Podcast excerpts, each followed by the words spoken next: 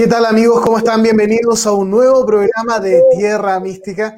Hoy día vamos a tocar un tema muy, muy, eh, muy alto. Vamos a ir a volar, a hacer un viaje eh, precisamente eh, por el universo. Pero un universo muy especial, un universo, un universo que probablemente ni siquiera esté afuera, sino que esté más adentro. ¿Con quién vamos a hacer este viaje? obviamente con mi gran amigo, mi compañero acá de, camino, Marco Novoa, que está presente acá conmigo. ¿Qué tal, Marco? ¿Cómo estás? Bienvenido a un nuevo programa de Tierra Mística. ¿Cómo estás? Muy bien, muy contento de estar aquí compartiendo nuevamente contigo, que bueno, un honor siempre. Y contento porque vamos a, viajar, vamos a viajar, vamos a ir a ese universo interno a ver qué nos depara, qué, qué misterios oculta. ¿Qué misterio oculta? Dice, de repente nosotros miramos el cielo y vemos estrellas, vemos la luna, ¿no? Que es que, que se ve tan, tan, magnificente frente a nosotros. Eh, y vemos todas unas constelaciones, pero resulta que da la impresión que eso que vemos por fuera también está dentro de nosotros, ¿no, Marco? Claro, y no hay que, no hay que como especular mucho porque podemos darnos cuenta de que esto que nosotros vemos en el exterior funciona también holográficamente, ¿no? Los antiguos lo han dicho de maneras quizá más poéticas, pero luego la ciencia cada vez más llega a la conclusión de que todo lo que está en el exterior de algún modo también tiene su resonancia a nivel interno. Entonces, no sería raro pensar que nosotros también estamos formados bajo ese orden perfecto armónico y, holográfico, ¿verdad? En el que cada una de las pequeñas partes es un reflejo del todo. Entonces creo que ahí hay una pista súper interesante de revisar. Es el, todo, es el todo que está dentro de nosotros, que, es parte como del fractal. Da la impresión como que, y es la, es, la, sensación que yo siempre he tenido, es que si yo estoy mirando hacia arriba, si estoy mirando hacia afuera, es lo mismo que estar mirando hacia adentro. Es como, como que esta, esta, idea, esta idea del todo que es como, es como esto, esto que siempre se dice de cómo es arriba es abajo, ¿no? Entonces el universo que nosotros podemos ver arriba también puede estar adentro de nosotros, a nivel microscópico, a nivel... Claro, como es arriba es abajo, y también como es adentro es afuera, que también es una de las máximas alquímicas que aparece en este texto, que es el, el Kibalión, ¿verdad? Kibalión, que claro. uno de los, de los libros que se ha planteado como un como la sabiduría que nos ha sido legada a lo largo de las distintas etapas de las distintas edades a través de una tradición, finalmente, que nunca dejó de portar esta sabiduría para que, para que mantuviésemos una memoria despierta. Dentro de todo el olvido, dentro de todas las noticias, las cosas que van y que vienen, hay una sola línea de conocimiento que ha pasado de, de generación en generación de manera ininterrumpida. O sea, para que nosotros ahora mismo podamos estar comprendiendo que finalmente el espíritu y la ciencia se unen, es gracias a que esta celosa tradición guardó los misterios y lo que antes los abuelos, los sabios de las tribus, ¿verdad? Nuestros pueblos indígenas eh, planteaban de maneras tan bellas, tan poéticas, ahora la ciencia cada vez más comprende que es algo que está probado y que es una muestra de cómo es esto, este lugar en el que nosotros habitamos. Qué, increíble la visión, sobre todo de los abuelos, de los ancestros. Qué increíble esa visión, que tenían una cosmovisión tan amplia, eh, no solamente del ser, no solamente eh, de, la existencia, sino que también tenían una cosmovisión, digamos, del, del, lugar que ocupábamos nosotros en el, en el universo. Mm. Sí, Sí, es impresionante porque además tenían la capacidad de poder plantear estas cosas que eran tremendamente complejas, lo planteaban de maneras eh, muy sencillas en las que todos pudiésemos acceder. No, no era información que se planteara, eh, no había que hacer eh, grandes cursos, ¿no? no había que tener grandes conocimientos para poder acceder a la naturaleza del universo en el que nosotros habitamos. Entonces, eso es muy interesante, porque si te fijas, eh, las principales tradiciones ancestrales, las principales tradiciones de sabiduría, eh, guardaron esta información de maneras que los niños pudiesen entenderla. Entonces, eso a mí ya me habla de una, de una grandeza, eh, de cómo se manejaban los códigos de, de, este conocimiento, que finalmente tenía una sola función, devolvernos a nuestro origen, devolvernos a quienes nosotros realmente somos y, así entonces poder darnos y poder crear un, cielo aquí en la tierra. Y ese fue el objetivo de todos los pueblos, eh, de estas tradiciones prístinas, ¿verdad? Culturas prístinas eh, que, mantuvieron esta sabiduría muy presente. Querido Marco, hoy día quiero ser un provocador de tu existencia. A ver. Te voy a provocar, te voy a provocar con algunas cosas que te voy a decir. Pero primero que todo, ubiquémonos en el centro del universo. ¿Dónde estamos ubicados nosotros? Porque según, eh, por ejemplo, el libro Durantia, nosotros estamos casi, en, eh, según el mapa que te, muestra el libro Durantia, eh, estamos, es como la periferia, ¿ya? En un lugar muy especial, que es parte, digamos, de lo que fue esta gran rebelión de este, de este ser lumínico que dijo, no estoy de acuerdo, y quedamos parte, somos parte de ese mismo entorno. O sea, eso es lo que dice el, eh, el libro Orantia. Estamos muy, muy lejos del centro del universo. Nos estamos cayendo, es como la, la, periferia. ¿eh? Creo que en este punto debería preguntar, ¿qué es el libro Orantia? ¿No lo conoces? o sea, algo, algo he sabido, pero no tengo tanta certeza. Es un libro, es un libro este, que, a ver, déjame ver. No, no, no, lo tengo a la mano en este momento. Es un libro muy, importante. Se supone que, que Urantia es también uno de los nombres que tiene la Tierra y es como, es como un libro canalizado eh, que te cuenta un poco esta, esta, posición. Sin embargo, eh, ¿a dónde te quiero llevar en este, en este, en este planteamiento? es a pensar el lugar que nosotros, sí, es, llegar a pensar el lugar donde nosotros estamos ubicados universalmente, afuera. Mm. ¿Dónde estamos ubicados adentro? Mm. En nosotros mismos. ¿Cuál es nuestro, la diferencia entre, este, entre lo que tenemos afuera y el, el universo interno? Sí, eh, bueno, ya que me vas a provocar, entonces vamos, vamos con todo. te la devuelvo. Espérate, es que eh, todavía no, te, termino de provocar. La provocación viene ah. Dale, dale, dale. la, provocación, viene luego, ya te, ya te cuento. Ya, perfecto. Eh, bueno, claro, claro que, mira, yo lo que entiendo es que hay ciertos textos que tienen una particularidad, podríamos decir que son como compendios, grandes compendios de información, y son textos que se canalizaron en un cierto, en una época determinada. Yo no sé muy bien cuál es el año en el que se canaliza el libro durante, de pronto sería bueno que pudiésemos eh, contar con ese dato para ver si hay una relación. Pero sí te puedo contar sobre un texto que es muy interesante, que habla acerca de la posición de, del ser humano y del planeta Tierra, particularmente eh, que nosotros habitamos, que se conoce como las claves de Enoch que es un libro que se entregó también, ¿verdad?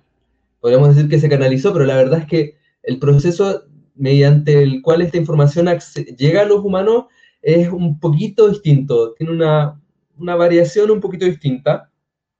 Y este libro se entrega el año 1973, un año muy interesante para toda la humanidad, y que se entregaron, a ver, eran 62 claves, ¿no? Y se codificó para que en el último tiempo se entregaran las últimas 10 claves, que iban a ser algo así como los últimos 10 mandamientos. Y en este texto de las claves de Enoch se plantea que la humanidad y, el planeta Tierra particularmente vendría siendo algo así como una zona de experimentación en el que las formas, eh, los creadores, los en el libro se plantea como algo así, como los hijos del origen o los hijos paraíso habrían venido a experimentar distintas maneras de, expandir los universos de creación, pero que esa experimentación implicaba entonces eh, condiciones que no existen en ningún otro lugar de la manera en cómo existen acá, como el olvido y como la polaridad en, en este potencial y que mediante ese, estas zonas experimentales o estas zonas de tiempo y conciencia, porque vendrían siendo como una misma cosa, permitirían que a través de la redención o a través de algo que se entiende como transmutación, que sería como volver a la, a la sustancia original, el ser podía recordar o reconocer o despertar en sí mismo la cualidad de ser creador de universos. Entonces es muy interesante cómo las claves de Enoch abordan esta temática, porque tú vas leyendo que es un mamotreto este porte, es un libro muy grande, y se va presentando la información de una manera que a partir del, de este código, ¿no? desde el código de las claves, se plantea como la ciencia futura. Entonces habla de elementos tan particulares como la manera en cómo se mueven eh, las partículas subatómicas, ¿no? Cuánticas, estamos hablando ya de los bosones y otras cosas como cómo funcionaría la gravedad en este sistema de acuerdo al nivel de frecuencia en el que nosotros estemos vibrando. Y finalmente, ¿para qué es todo esto? Para poder conectarnos con algo muy esencial que es nuestro rol como creadores aquí, que sería el que somos una especie de semillero mediante el cual el universo, ¿no? la, mente original, permite eh, un almácigo de nuevas formas pensamiento. Formas pensamiento del origen para poder recuperar y para poder expandir este, este acto, que parece que al universo le encanta crear, entonces crea estas particularidades, estas, estas singularidades para poder seguir creando y seguir expandiéndose. Entonces, bueno, te puedo responder por las claves que, que, yo lo he revisado. Con respecto al, al libro de, de, la de Durante, yo la verdad no lo conozco tanto, entonces ahí no, no podría decirte. Ah, bueno, ahí está. Pero es muy interesante. Un poquito, un poquito extenso. Para los que no, no, lo conozcan y quieran aprender un poquito más también de, de, de, de, esta, de esta información, este es el famoso libro Urantia, y según lo que estoy viendo acá, da la impresión que la primera dice Urantia Foundation, uh, Chicago, Illinois, si no sé si te suena Chicago, Estados Unidos, eh, 1955. Ah, mira, ¿viste? Y... Mm. Está, como dentro, está, como, ah, está como dentro del, del, espectro. Entonces, sí, claro. entonces la, la, la, posición, ¿dónde estamos ubicados? ¿Estamos ubicados en un lugar físico en el espacio? ¿O el espacio está ubicado físicamente dentro de nosotros? eh, Porque de mira. ahí deviene la pregunta que te quiero hacer, que, que te quiero provocar. Sí. Cuando tú sí, me dices, sí, tenemos que volver, tenemos que volver al origen. Sí, eh, es que yo creo que, que volver, es eso. Marco, tenemos que volver realmente a alguna parte, se tiene que volver, estamos probablemente ubicados en el único lugar donde podemos estar, que es el, el lugar del origen. Esa es la pregunta que te quiero hacer, está complicadita, pero, pero vamos, ya, ya, vamos en serio entonces. Sinceramente, mi experiencia, poniendo en juego aquí, eh, me la voy a jugar. Esto es un juego, esto es una ilusión, no estamos en ningún lugar. Esto no está ocurriendo, y lo que está ocurriendo es un entramado de potenciales y de posibilidades que permiten este juego, permiten esta dimensión.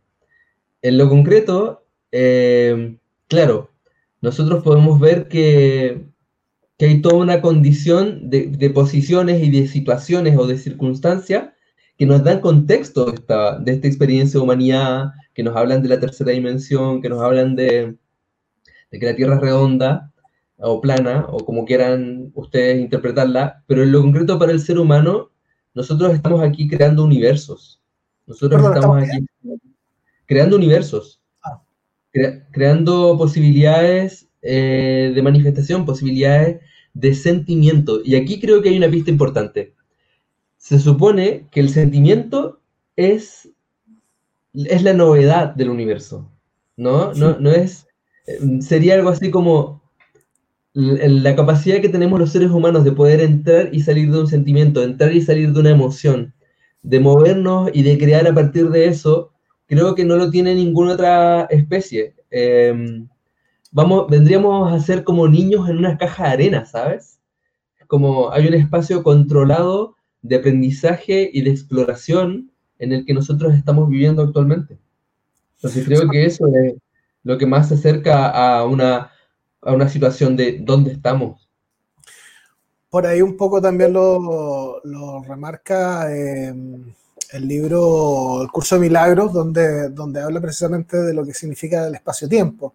El espacio-tiempo lo, lo, lo, grafica de alguna manera como la posibilidad que tenemos nosotros eh, en el espacio y tiempo de poder experimentar sea, ni siquiera si es bueno o malo, sino que simplemente es un nivel de experiencia. Y probablemente está creado esta dimensión o este mundo material precisamente para que nosotros podamos experimentar lo que en otros mundos, que es de donde probablemente provenimos como conciencia, no, tenga, no, no, tengamos la posibilidad de hacer. Sí, bueno, oye, y a propósito de, de, los años en los que se entregaron estos paquetes de información, porque mira qué interesante que el curso de milagros se, se escribió entre el año 65 y el 72. Y ahí nos coincide con que el 73 se estaba entregando las claves de NOC, que también es dentro de este como puzzle de información ascensional. Y hay otro que también se llama el libro del conocimiento, que también ofrece como un mapa, eh, digamos, situacional, ¿no? Como que nos pone en, el quiénes somos y qué, estamos haciendo aquí y hacia dónde nos dirigimos como especie. Mira, yo el trabajo que, que he llevado a cabo tiene que ver con el recuerdo. Entonces yo he llegado a una conclusión. Somos siempre los mismos, los que estamos aquí. Esto no cambia mucho. Y, de alguna manera estamos, hay, hay, una búsqueda que al menos yo en mi propia experiencia he podido eh, comprender, que es la misma búsqueda vida tras vida, toma distintas formas. ¿Y sabes qué, qué lo grafica muy, de una manera muy bella? Una película que se llama La Fuente, no sé si la viste, The Fountain de Darren Aronofsky, que es el director de, del Cisne Negro y de Pi, entre otras, y que es tremendamente gráfica en la manera en cómo lo, plantea, porque es un personaje que es un médico, que está, un científico, la verdad, que está investigando la cura para una especie, una enfermedad extraña, no se sabe muy bien cuál es, debido a que su mujer está, está padeciendo esta enfermedad y, y se ve amenazada de muerte. Y simultáneamente, este, esta película te cuenta otras dos historias. Una es un conquistador en el que está en un territorio que está siendo amenazado por algo así como la Inquisición, ¿sí?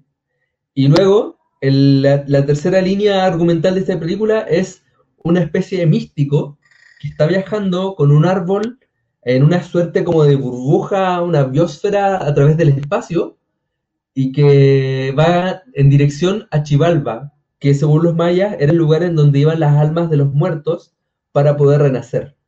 Entonces, estas tres historias de este español que está en busca de la fuente de la vida, este médico en busca de la cura para la enfermedad, y este místico que está en busca de, una constelación o, o de una estrella, de un sistema estelar para poder volver a nacer, eh, resume la búsqueda del ser, ¿no? Como que quién no querría poder perdurar después de todo, o, o al menos sostener la conciencia, o encontrar eso que permite que, que se sostenga esta existencia, ¿no? Generamos apego a partir de esto, generamos tantas posibilidades, entonces es muy interesante cómo se plantea que somos siempre los mismos, y de alguna manera eso que hacemos en una vuelta la estamos haciendo en otras, varias más, ¿no? Como que esto es una espiral y estamos en hartas de esas, eh, tomando las mismas, las mismas eh, formas. Y, ¿sabes? No es tan raro pensarlo, porque si tú piensas en la célula de tu mano, por ejemplo, esa célula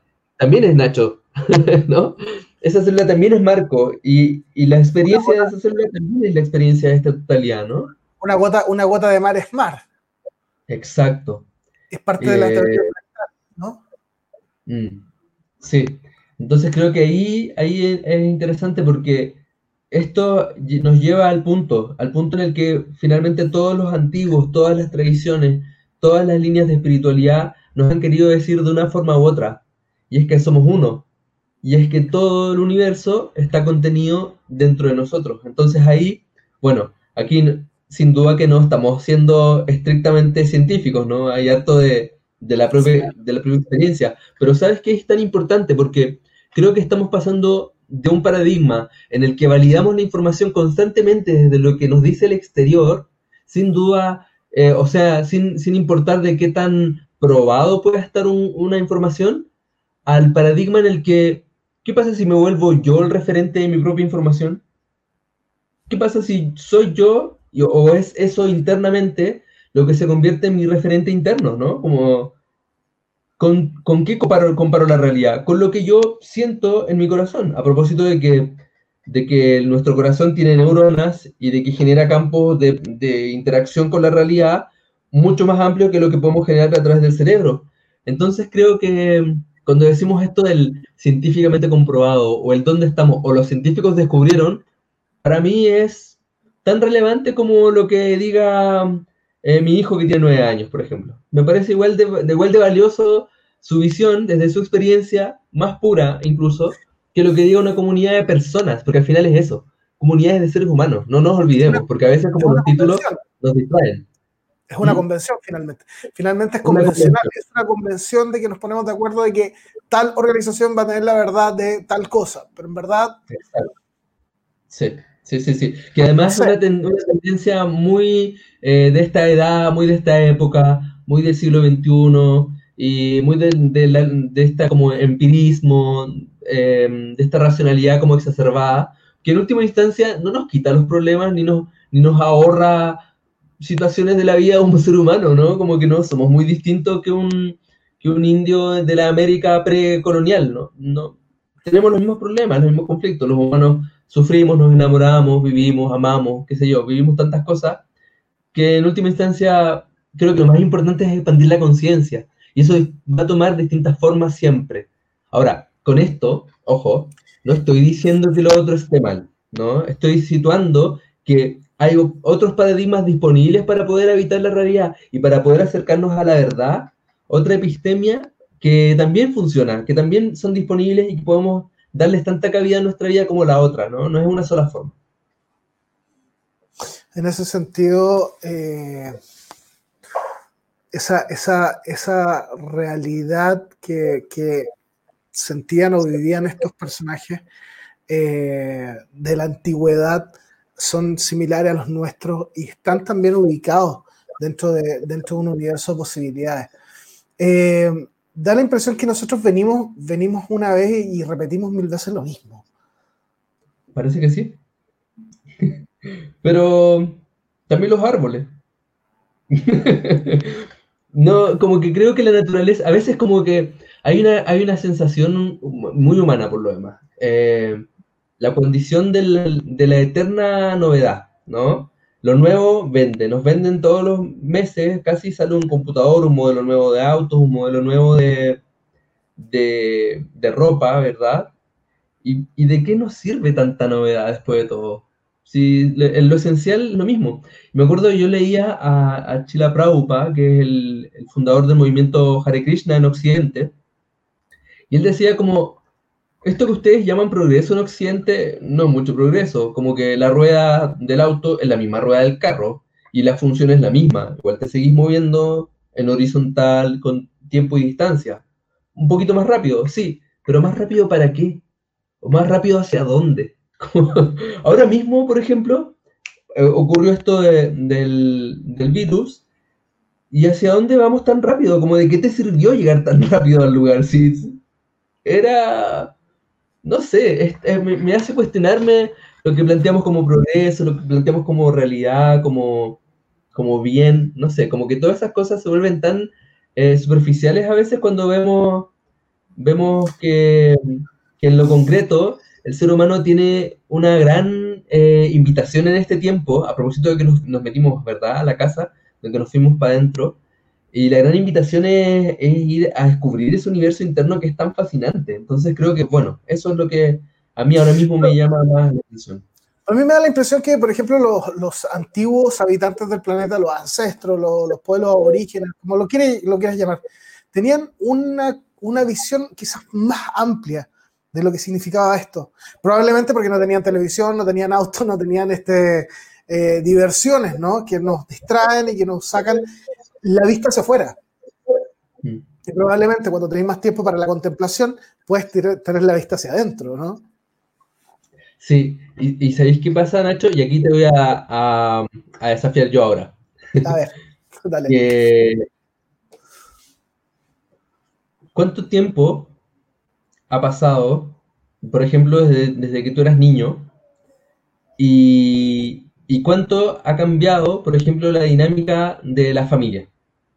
Como en comparación a la familia tradicional que tú conociste cuando eras niño, en, la versión de la familia que conocemos ahora. ha cambiado tremendamente. Absolutamente. Tremendamente. Es, así radical, es muy distinto del cielo a la tierra, lo que antes se consideraba como la familia tradicional, ¿no? Igual era una historia que nos vendíamos entre todos y que nos comprábamos entre todos, porque sabemos que en lo concreto las familias y los seres humanos siempre nos hemos organizado de las mismas formas, que son muy dinámicas. De pronto se vendió esta imagen de que habían ciertas formas que eran las que, las que eran las correctas, ¿verdad? Las que estaban asumidas. Pero en lo concreto los seres humanos siempre hemos sido seres muy dinámicos. Entonces, en este punto eh, quiero abordar que hay una, hay una, una, verdad, una noticia que se vende y que se plantea como la noticia oficial. Pero en lo esencial del ser humano pasan muchas, muchas más cosas. ¿sí? Nos venden una, oficialidad con respecto a lo normal, con respecto a las relaciones, con respecto a lo correcto. Y creo que, que en lo concreto hay como un amplio, una amplia frontera en donde las cosas se mezclan. Y ahí creo que es lo más interesante de todo esto. Hay una, ¿cómo decirlo? Hay un espacio en el que no termina de ser ni de blanco ni de negro, sino que es todo lo que pasa entre medio de esas dos cosas. Y ahí creo que hay una posibilidad para poder abordar. Es que ahí te, ahí te pego, ahí te pego el, el eh, te vuelvo la pelota. Eh, una frase súper simple. ¿Qué importa? ¿Qué importa ¿Qué importa cómo es la familia? ¿Cómo fue o cómo tiene que dejar de ser? ¿Qué importa? Mira lo que te voy a decir. ¿Qué importa probablemente si te fue bien o te fue mal? ¿Qué importa la relación que tienes o, lo que estás viviendo? Y tú dirás, claro que me importa porque es mi mundo, es mi vida. Es simplemente experiencia. Y da la impresión por lo que voy entendiendo, y aquí te la devuelvo, es que simplemente estamos acá para experimentar y no para hacer, y no para, no para cumplir cánones de experiencia. Es como, oye, fui a la Tierra y llegué con un canon de experiencia espectacular porque me fue súper bien, logré todas mis metas. No. Relájate, baja a tres cambios y, y, y date cuenta que solamente estás acá para experimentar. Lo que vas a experimentar lo eliges tú. Sí, y, precisamente aquí es el punto en el que, que quería llegar.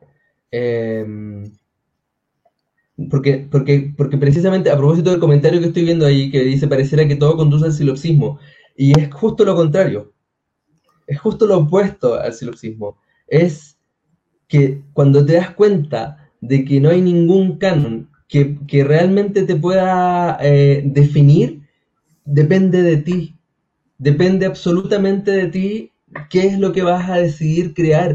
Y entonces, no importa la circunstancia, importa el sentimiento con el que decías crear.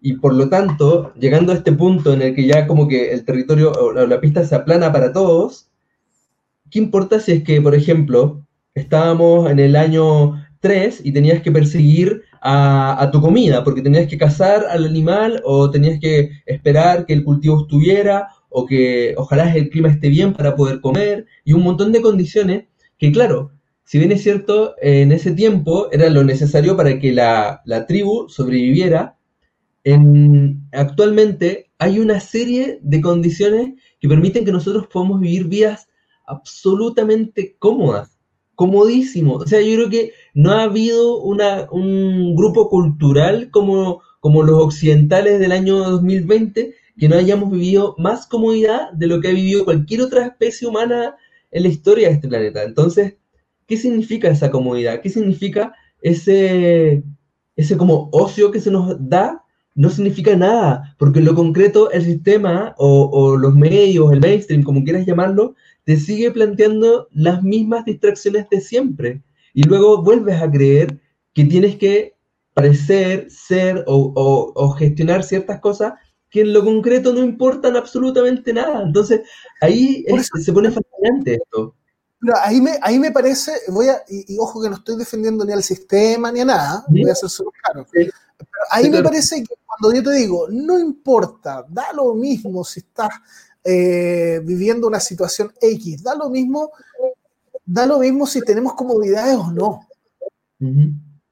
si finalmente, y ahí vuelvo a lo que tú estabas diciendo antes, lo que importa es la vibración la que estás creando. No, es que estemos, no es que estemos subiéndonos o bajándonos a una vibración por tal o cual cosa, es porque nosotros estamos creando la vibración.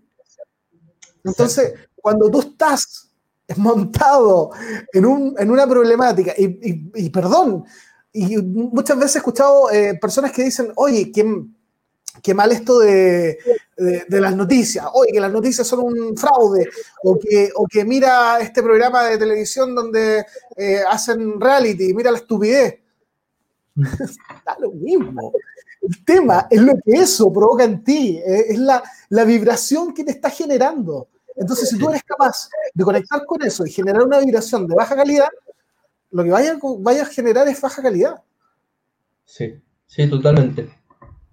Totalmente, pero creo que para poder, para poder llegar hasta esa, a este punto de la conversa es necesario haber hecho un par de movimientos antes, es necesario eh, haberte hecho consciente de cuál es tu condición eh, y, bueno, y que vibramos, vibramos como vibra eh, una luciérnaga, ¿no? Como vibramos como vibra una rana en el estanque, como que estamos vibrando, estamos vibrando todo el tiempo, pero ¿qué implica esa vibración? Creo que, bueno, ahí hay hartos puntos que sería interesante como de ir develando, porque claro, nosotros ahora mismo podemos hablar muy desde el conocimiento de, causa, como tú sabes ciertas cosas, yo sé ciertas cosas, nosotros hemos conversado otras veces y bueno, ya sabemos de qué va, pero creo que también es importante como poder ir invitando a, los puntos que vamos planteando para que no nos arranquemos, porque, o sea, o si no, vamos a terminar hablando de Júpiter, ¿cachai? ah, no te, no te escucho. Perdí, perdí el audio, no sé si... No, soy yo, soy yo. Yo lo que digo está bien, si ah. finalmente Júpiter también es parte de nosotros, también lo creamos. sí, bueno, sin duda que sí. ok, vamos, vamos a esos movimientos que tenemos que hacer. ¿Perdón? Vamos a esos movimientos que tenemos que hacer, o sea, hacerte consciente, hacerte consciente de la capacidad de resonancia, de, la capacidad de vibración, ¿no? Sí, sí, sí, sí. Hacernos conscientes de que, de que el ser humano primero es energía, de que todo es energía y de que todo vibra. A propósito de que planteamos el, el que valió hace un rato atrás, ¿verdad? Y cuando nos, cuando nos hacemos conscientes de esa particularidad, de que el ser humano está vibrando y de que el ser humano es energía, y bueno, y esto no porque desde lo místico, pero también, pero también desde la ciencia, eh, nos podemos empezar a plantear a un humano con un nivel de influencia que va más allá de su huella de carbono, ¿verdad? Va más allá de, de si gestiona su, su, cómo gestiona los residuos, que por lo demás es una conversación muy importante en este tiempo, que va más allá de cómo eh, mantengas tus relaciones interpersonales actualmente, va en un, en un, en un punto en el que no tienes que mover un solo músculo, en el que no tienes que salir de la pieza, la habitación, basta con que estés en el lugar en el que estás y ya estás influenciando y afectando a una gran cantidad de seres a lo largo de todo el planeta, ¿no? Va más allá de que tengas o no conexión a Internet incluso. Entonces, ¿qué significa esto? Que cuando el ser humano accede a la comprensión de que cada pensamiento crea, de que cada sentimiento crea, de que lo que está diciendo, de que el verbo crea, entonces tiene que, es un punto de inflexión. Y esto no lo digo como desde un punto de vista puramente místico, ¿verdad? Puramente como metafísico, sino que estamos hablando de ciencia dura, estamos hablando de descubrimientos que actualmente nos interrelacionan con todo lo que existe. O sea, no es lo mismo tener o no la cama hecha. Es así de concreto como el ejemplo de cómo, de cómo nos afecta cada uno de los movimientos. Y sabes, yo lo, he visto como para poder volverlo más dinámico, es que realmente hacer la cama te da buena suerte, ¿cachai? Porque, porque es una cuestión de vibración, porque si está más ordenado, si, si las cosas están en el lugar que le corresponden, entonces algo se mueve vibratoriamente en tu habitación, en tu casa, en tu entorno, tú te sientes más cómodo y cambia toda la energía de un vecindario incluso, ¿no? A propósito de que, por ejemplo, no es lo mismo tener o no un vidrio roto, no es lo mismo tampoco tener un vaso roto. Son pequeñas eh, variables vibratorias que tienen consecuencias muy concretas en nuestro diario vivir, pero también en nivel interno, que nosotros a veces no nos imaginamos.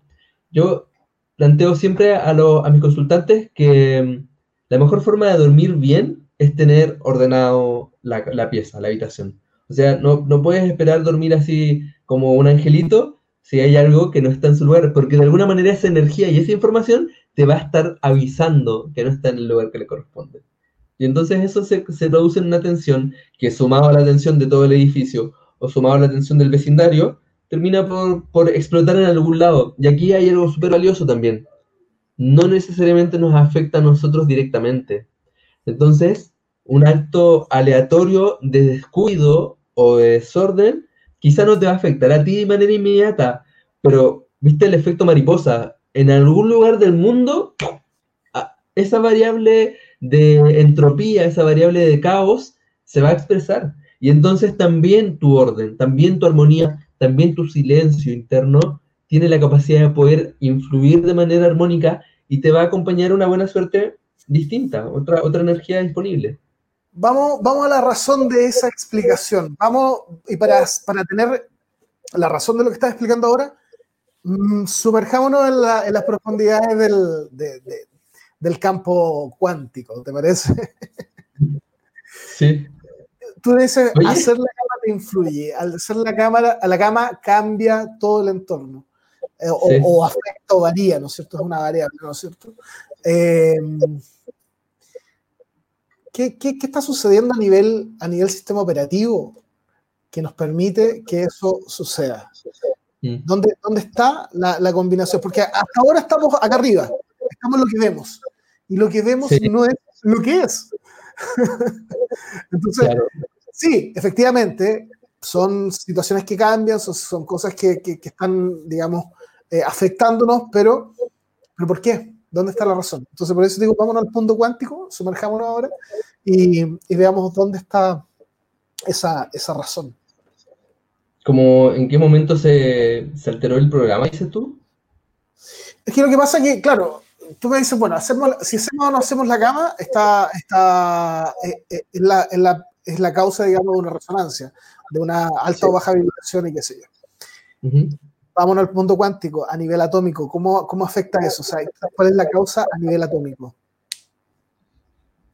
Mm. Porque técnicamente lo que te, a donde te quiero llevar es al orden de los sí. átomos, al, al, orden de la estructura atómica, que, que sí. viene a cambiar o se viene a modificar en tanto resuena, porque entendemos que un átomo vibra a una velocidad y tiene una distancia respecto de otro átomo que también está vibrando a otra velocidad sí. para, componer una, para componer una molécula de algo, ¿no es cierto? Claro. Y, y, luego un orden y luego, y luego una cama deshecha, en última instancia, ¿no? Algo así. Claro, y eso es lo que no, está, no tenemos a la vista, que es, que es, la posibilidad que nosotros tenemos para influenciar. Sí. Porque nosotros bueno, iluminamos algo. Sí, sí, sí, perfecto, ya, ya me, me enchufé. Y ahí lo que, lo que determina, lo que cambia es, hoy oh, aquí vamos a llegar al punto, es el amor. ¿Por qué? ¿Por qué es el amor? Porque el amor es una energía armónica, coherente, cohesiva. Entonces, el amor organiza lo caótico, le da forma, le da, le da sustancia, le da sentido, le da dirección. Entonces, ¿y de qué hablamos cuando hablamos de, Aaron? El, de amor? Ah, perdón. Eh, estaba pensando en el físico francés, Jean-Émile Charon, que dice que el amor es la fuerza de cohesión del universo, ¿no? ¿Y de qué está hablando eh, Charon? Está hablando de sentimiento, de un sentimiento del origen, de un sentimiento de una fuente. Es que, Entonces, Perdón, te voy a hacer un paréntesis, sí. el mismo paréntesis que le hice a, a, a, Diego Herrera hace un tiempo atrás cuando estuvimos conversando precisamente de esto, y que el problema para mí de esa frecuencia, de esa calidad vibratoria, es que se llama amor.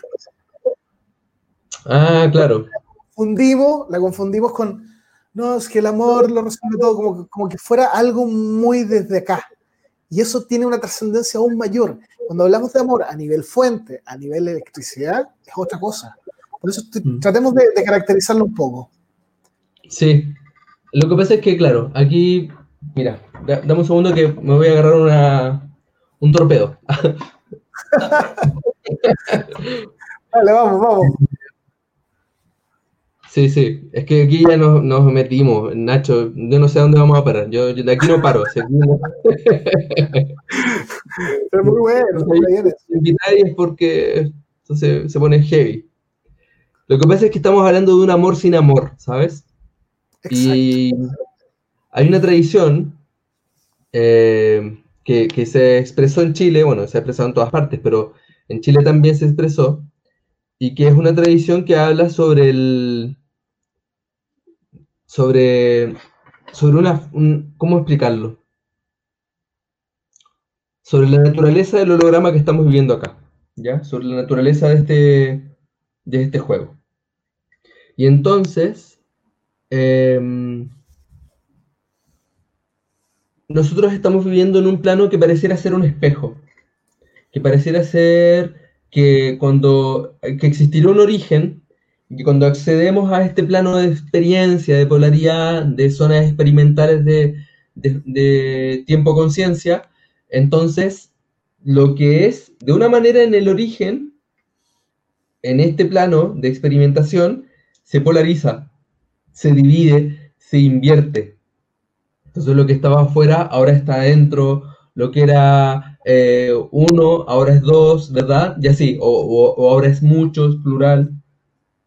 Entonces, esa, este, esa connotación, el, amor en el origen no es el amor que nosotros entendemos en este plano. En este plano existiría un amor con minúscula y estaríamos hablando del amor que cohesiona y que, es coherente de un amor con mayúscula. Ahora, yo no, yo no me pelearía tanto con el concepto, Nacho. Ahí yo creo que es importante poder integrar los dos porque creo que nosotros vinimos precisamente a eso. Ahora, si bien es cierto, ha habido líneas eh, narrativas dentro de este sistema que han pretendido que el amor con minúscula sea el amor con mayúscula y no tienen nada que ver una cosa con la otra. Entonces, por, eso, para mí, por eso para mí tiene, tiene mucha importancia el, proceso de, diferenciación. O sea, cómo, cómo podemos este, saber que estamos hablando de, ese amor que es trascendente, que tiene que ver con lo que dice Jan Emil Chapron, que es eh, la conexión eh, es, como la, es como la sinapsis, ¿no? Es como, como lo que mantiene unido a todo. Es, eso eh, es más allá, no es, no es lo que nosotros conocemos. Por eso te digo, el problema de ese amor es que se llama amor y nosotros lo confundimos y creemos que es amar, ¿no? Es, es, es una vibración tan fuerte que, que permite que el universo esté unido. Sí, y ¿sabes qué pasa aquí?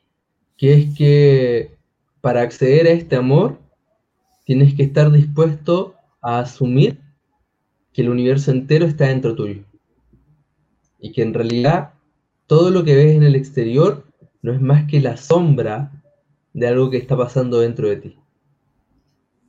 Y ese punto creo que no, no sé si estaremos listos para esta conversación.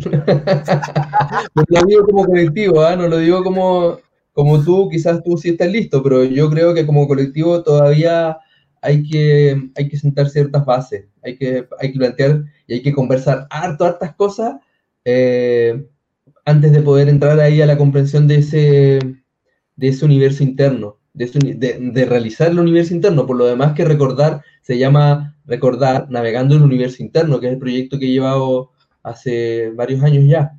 El, Mira, y aquí, eh, con respecto a, este, esta ayuda de memoria que me saqué, que dice, hubo una vez en Occidente un camino de iniciación individual del amor, con A mayúscula y con guion.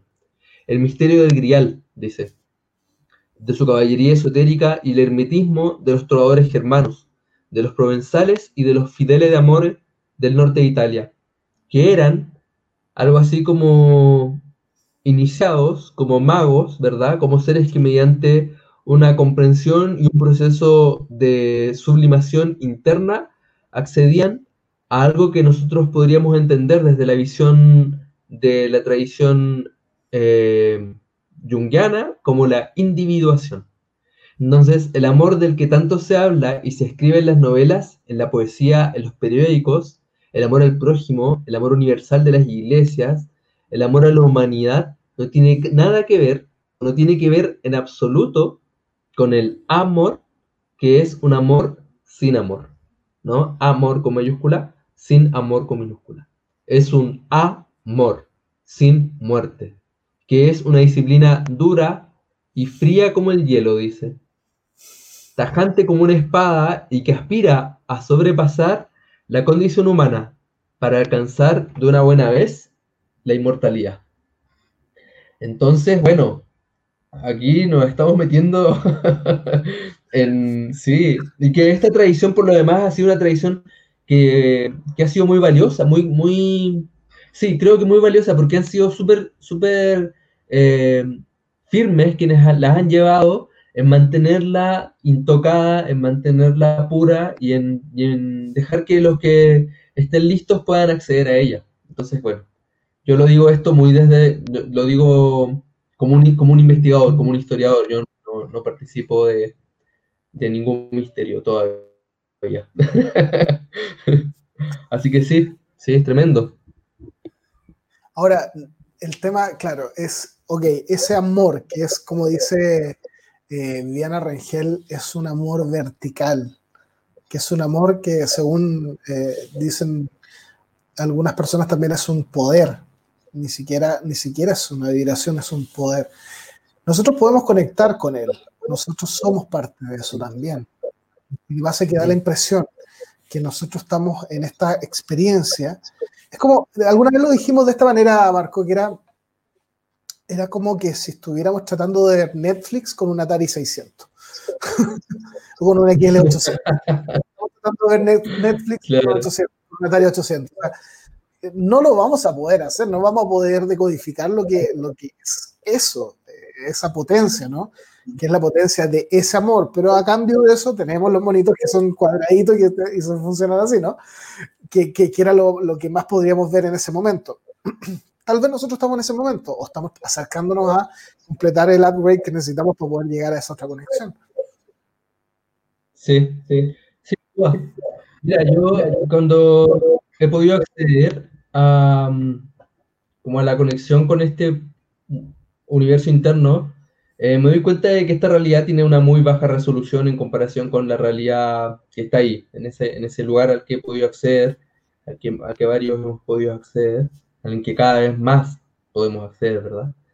Y es una, una realidad de muy baja resolución y bueno, no hay que ser muy muy ducho para poder darnos cuenta de que la realidad colectiva o la realidad social, la realidad de los medios de comunicación y de las noticias, también te plantean una realidad que está como en el 1950 todavía, ¿no? Como que todavía hay mafiosos, todavía hay eh, recesión, guerra, hambre, cuando en realidad el 2020 ya estamos en otra vuelta a nivel de conciencia. Entonces, te fijas que hay como distintas resoluciones en, un, en una misma plataforma de transmisión, podríamos decirlo. ¿No? Si la Tierra es, Netflix, estamos hablando de que tenemos eh, programación de 8 bits y tenemos programación de, no sé, de 2 teras, ¿cachai? Porque, o sea, cuando, tú, cuando vemos la experiencia de Jacobo Greenberg a propósito de, la, de los chamanes de México, cuando vemos la experiencia de los místicos de la India que plantea Yogananda a través de la, eh, de la autobiografía de un yogi, ¿qué realidad es esa? Porque esa realidad también está aquí, pues, en el mismo Netflix, ¿cachai? En el mismo, en el mismo canal. Sigue siendo la Tierra, estamos hablando de, 50, 100 años atrás, no sé. Cuando, cuando Yogananda hace su, su peregrinaje por India, encontrándose con todos estos místicos y todos estos sabios, y no solo en India, también en Europa y bueno, en otros lugares. Estamos hablando de hace no mucho atrás, y sin embargo todavía esa, esa información si bien es cierto, la, autobiografía de un, de yogi es una información que se ha eh, popularizado cada vez más, se hizo un documental hace poco, eh, se ha hecho cada vez más viral, todavía no vemos grupos de personas practicando ubicuidad y practicando eh, telepatía, y si es que los hay, todavía son vistos como raros por muchas comunidades, entonces, o por, o por menos, por al menos la historia oficial. Entonces, a mí al menos eso me llama mucho la atención como vivir estas diferencias de resolución, pues como en serio estamos como haciendo filas para poder conseguir el 10% de algo cuando el universo y la realidad nos está ofreciendo el 100% de eso otro, ¿no? Más el 10. No puedo, no puedo evitar como cuestionármelo, me enojo, si me pasan cosas como... Entonces, Marco, y aquí te quiero dar la vuelta. ¿Ya? Aquí, te la, mando de vuelta. Eh, si, si todo vibra. ¿ah? Me estoy enojando. si todo vibra, si todo vibra en tu interior, todo es parte de la misma vibración. Como es arriba es abajo y como es afuera es adentro. Eh, y estamos viendo, según tú, según tú, estamos viendo una realidad del 1950. Sí, claro.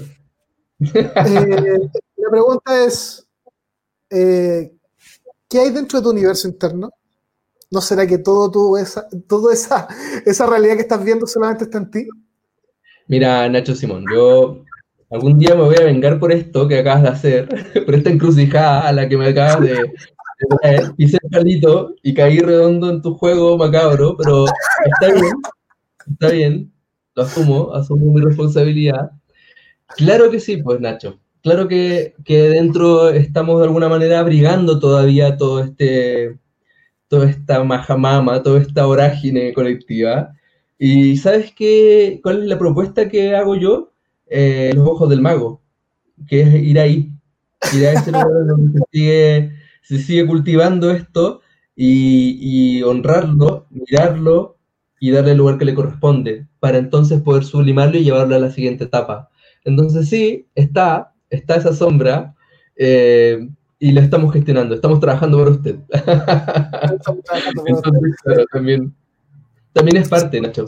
Sí, cuando, cuando yo digo esto, eh, no lo digo tampoco con el afán de como de condenar, ¿no? Lo digo porque qué interesante es hacernos esas preguntas, qué interesante es como ver qué es lo que pasa, que nos planteamos eh, lo normal y lo real como de una, en una sola vía, en una sola dirección, cuando en realidad sin duda que hay tantas posibilidades que en este momento emergen. Entonces, claro que sí. Yo pienso que, es interesante que estas conversaciones surjan, y bueno, y aquí gratitud a Tierra Mística, ¿verdad? Porque, porque, porque existen espacios para que nos volvamos a hacer estas preguntas, para que podamos volver a, la profundidad y, y, podamos elegir otra vez. Y aquí viene lo interesante. Todas las posibilidades, todas las opciones están disponibles. Y tú, igual que en Netflix, podéis cambiar de canal. Podéis parar la película y podéis meterte en otra, en otra transmisión que se acomode más a quien, a quien realmente eres, ¿no? Y a quien realmente estás siendo ahora. Entonces, sin duda. ¿A, quién puedes, ¿A puedes estar vibrando? ¿Cómo puedes estar vibrando? Si finalmente lo que nosotros vemos afuera es, puede ser, puede ser probablemente un gran reflejo de lo que tenemos dentro, ¿no? Que nuestra conexión, nuestra conexión tenga, tenga finalmente un, un, un, análogo afuera, un homólogo afuera. En el origen, digamos. Y bueno, y aquí eh, te voy a, leer algo que dice sincronismo. La Tierra está viva y siente contigo. Esto lo leí otras veces, parece que aquí mismo, no sé. Sigue tus pasos, tu búsqueda con igual ansiedad porque en tu triunfo se transfigurará. De los resultados de tu guerra depende el fin de esta edad de hierro y el paso a una nueva edad dorada. La tierra por sí misma no puede terminar la obra que la naturaleza deja siempre inconclusa. Hoy, la tierra se está poniendo a tono con el ser en su pasión destructora. Producirá la gran catástrofe en los años iniciales a, su, a esta edad que estamos viviendo ahora, que es Acuario, pero si tú encuentras la entrada, si encuentras la clave, si encuentras la llave al doble invisible de esta tierra, cumpliendo con tu misión, al misterio del amor sin amor, se apaciguarán los volcanes, se detendrá la catástrofe, se detendrá el terremoto y se evitará la destrucción. Entonces, están las cartas sobre la mesa y depende de cada uno de nosotros. Parece ser que pusimos la película justo en la mejor parte. y parece ser que venimos siempre a esta vuelta. Nos gusta venir aquí. Nos gusta venir a este punto en el que se, se está desarrollando esta nueva, este punto de inflexión planetaria, el cambio de edad y bueno, el despertar, finalmente. Como que siempre nos gusta venir a despertar. Mira lo que dice Leviana Bien lo dijeron los caifanes, un grupo mexicano que a mí me encanta mucho también. Afuera nada existe, solo adentro. Mm. Qué lindo que los artistas se cargan de recordarnos siempre los códigos, eso es maravilloso. Yo alucino mucho con, con cómo el arte tiene esa capacidad de poder mantener la memoria viva. Escuchen esa canción, se llama Afuera y es del grupo Caifanes. Oye, eh, bueno, entonces somos cada uno desde nuestro lugar, ni siquiera hay que hacer mucho. Perdón, me, me perdí final. ¿Somos cada uno? Finalmente somos cada uno desde nuestro lugar. Ni siquiera hay que hacer mucho, te digo. Mm. Sí, sí, bueno, mira, eh, si este es un juego y tú eres el jugador o el avatar de tu jugador y tu jugador está en el origen, entonces, eh, nada, confiar también en el proceso, confiar también en los otros eh, y confiar en que tu jugador te va a llevar al mejor lugar. A veces hay que entregar ahí el mando. A propósito de esa figura que tenías al lado de la cabeza, esa, esa brillante. Esa es. Esa es. Otra, otra, otra, esa es. Entonces ahí está el jugador y tú eres el avatar nomás. Como que te toca hacerte disponible. Te toca hacerte disponible para poder eh, jugar bien, jugar bonito y, y ganar finalmente. Y esa clave probablemente puede ser también guardar silencio, hacer mucho silencio, escuchar, aprender a escuchar. Claro, mira, lo dijeron de esta forma, saber, querer, osar y guardar silencio. Nuevamente, saber, querer. Saber, querer, osar y guardar silencio. Ya, Ahí está. Así que para el buscador, para el sincero buscador, tiene una buena pista para, eh, para poder ver cómo poder acercarse a ese punto en el que se revela la información. Ya. recuerdo. ¿Cómo, cómo, queda? No, hay más que, no hay más que decir. Hoy día, hoy día fue un programa redondito. Partimos y cerramos. ¿Ah? Sí, está perfecto. Yo estoy listo, yo también. Iré a acostar ahora. Bueno, después de esto, me voy a, me voy a, a, vibrar de tal manera que me voy a ir a una playa al Caribe a descansar. Eso, qué rico. Qué maravilla. Todo el, universo está, dentro, todo el universo está dentro de nosotros. Nosotros somos los dueños del universo. Somos los que, los que tenemos el poder. Siempre lo hemos tenido. Solamente lo tenemos que recordar. ¿Verdad? Mm. Sí, eso es. Oye, bueno, muy contento de estar acá, muy contento como siempre de tener estas conversaciones em, cuando quieras. y, no, tú, cuéntanos, ¿tú cuándo? ¿Contigo cuándo? ¿Cuándo, cuándo tenemos curso? ¿Cuándo eh, hay, hay, algo contigo? Invitarlos a, a, Los Ojos del Mago, que es el, el, taller que estoy compartiendo en, esta, en este tiempo. Estamos ahí compartiendo junto con Nativa del Alma y que es un taller mira, de esto que acabamos de hablar, vamos así de cabeza profundo hacia encontrarnos con ese punto en el que tenemos que transformarnos, en el que, en el que tenemos un poder del que no hemos hablado lo suficiente y en el que tenemos una, una llave que está ahí en el corazón y que nos permite poder ver más profundo, abrir los ojos finalmente.